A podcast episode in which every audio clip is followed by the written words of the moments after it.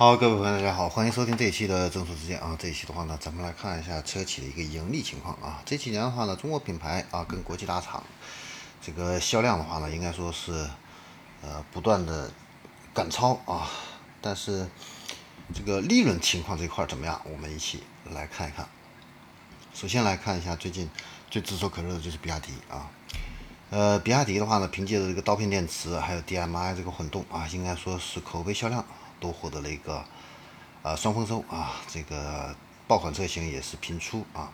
但是如果从这个利润的一个角度的话呢来看啊，有点赔本赚吆喝的一个意思啊。嗯，今年的话呢，这个一季度啊，比亚迪的单车利润的话呢，实际上只有两千四百块钱啊。那这是华西证券的一个估算啊。那中信证券的话呢，这个估算的这个更低啊，只有一千三百多块钱啊。要知道，像在随着这个汉 EV 这些车型的一个热销啊，比亚迪的这个车应该说是并不便宜了啊。那平均车的单价已经达到了十五点八万啊，呃，利润的话呢只有一两千啊，这个确实是有点低了点啊。且不说这个一一辆这个车啊，搭载了先进的电池和混动啊，就算是这个钢材这个利润恐怕也不止这么多啊。但是呢。呃，没有对比就是没有伤害啊。那个，我们再来看一下这个特斯拉，特斯拉的一台车的一个单这个利润的话呢，达到了多少呢？七万的人民币啊。所以说呢，如果跟这个特斯拉相比的话呢，这个比亚迪啊，这个确实是走量啊，但是这个钱赚的确实是有点少了啊。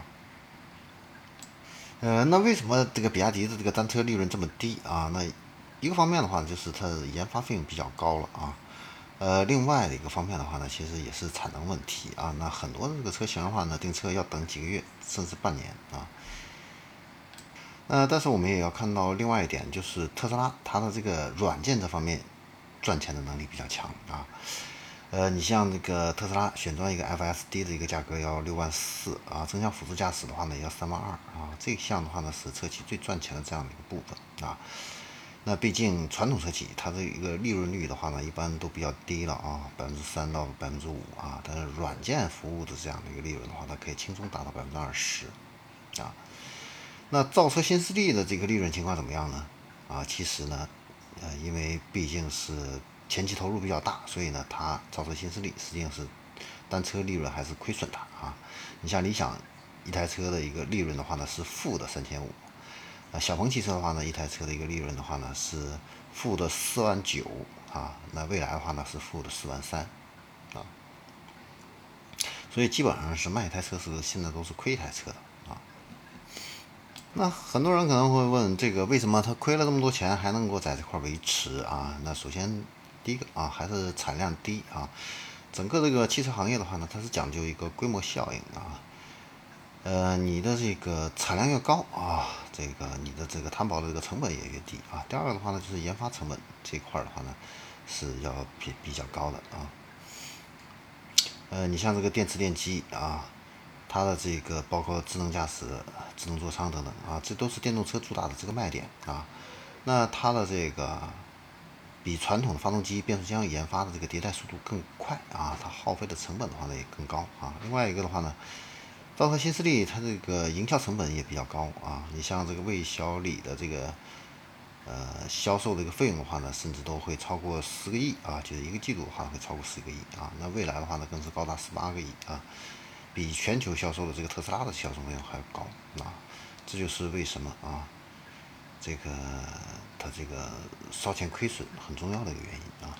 但是资本市场的话呢，看重的是他们的一个成长的一个空间啊。呃，所以的话呢，也会给他们更高的这样的一个估值啊。那我们再来看一下自主品牌的一个几个主流的这个车企啊，这样的一个利润的一个情况啊。呃，长城汽车的话呢，它一台车单车的一个利润的话呢是稍微高一些，是五千多啊。这个吉利的话呢，一台车是三千多啊。那合资这几个品牌的话，你像通用汽车啊，通用汽车的话呢，单车利润可以达到一万啊。那大众。可以达到一万二啊，丰田的话呢是可以达到一万五，所以，呃，日本车啊，它这个控制这个成本利润这块确实能力是比较强的啊。要比美国跟德国车都要强一些啊。那为什么长城这个利润比吉利单车利润要高那么多呢？其实除了控成本控制的比较好，另外一个的话呢，就是 SUV 比轿车利润要高一些啊。嗯，因为自主这个合合资的这个品牌的这个 SUV 的这个车型的话呢，紧凑的 SUV 还没有下探到这个十万出头这个价格市场，给了自主 SUV 很大的这样的一个生存的一个空间和定价这样的一个空间啊。呃，你像这个。呃，CRV、二 V 四、途观 L 这些车的话呢，都是二十多万啊，卖到十万出头的话呢，车比较少。你像这个缤智、泰影啊，那呃这些车的话呢，在这个哈弗 H 六、长安的 CS 七五 Plus 等等这些车面前的话呢，就是竞争力啊略显不足。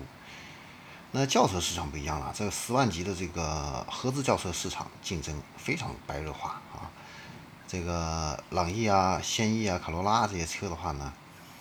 呃，价格这个都比较有竞争力啊，英朗、克鲁兹甚至都是卖七八万啊，所以国产的这个轿车，你像帝豪啊、逸动这个车的话呢，卖的就也就只能卖个十七万到十万啊啊，所以这个产品的这样的一个结构啊，决定了这个长城啊，因为只造 SUV 它单车利润高，那吉利的话呢，轿车占比较大的一个比重，单车利润的话呢就要低一些。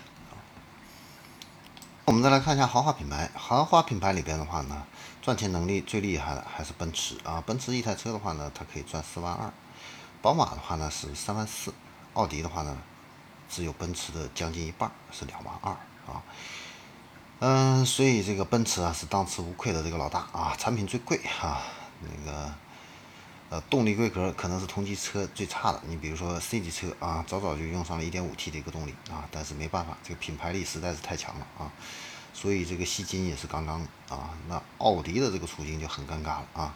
以前呢是凭借这个价格优势，销量上的话呢还能压这个奔驰跟宝马，但是呢现在的话呢，就算是这个价格是 BBA 里边最低的，但是呢比这个奔驰跟宝马的这个销量的话呢，啊，这个销量的话呢确实是。已经开始落后了啊！这个车企的这个赚钱能力看起来跟这个消费者的关系不大，但是其实也能反映很多问题啊，因为它代表着这个品牌的一个溢价能力，也就是说大家的一个认可的一个程度啊。另外的话呢，一个车企它只有赚到足够的一个利润，才能够进行研发，不断的造出好车啊。就算是魏小李这些不愁投资的这些公司啊，可以允许短期的亏损，但是如果一直亏啊，也会把这个市场的一个信心耗没的，所以可以这样说啊，只有赚钱的这个车企才能够不断的造出好的车啊。那这个方面的话呢，国产的车企啊，应该说还是任重道远啊。呃，尤其是品牌向上这一块的话呢，新能源应该说还是给了国产品牌这样的一些机会啊，因为我们可以看到，不管是蔚来还是理想啊，在这个呃。车辆这个销售的这个均价这方面的话呢，确实已经啊做出了这样的一个榜样啊。好，这里是周之见，我们这一期的话呢，关于这个车企的一个利润就先聊到这里，我们下期再见。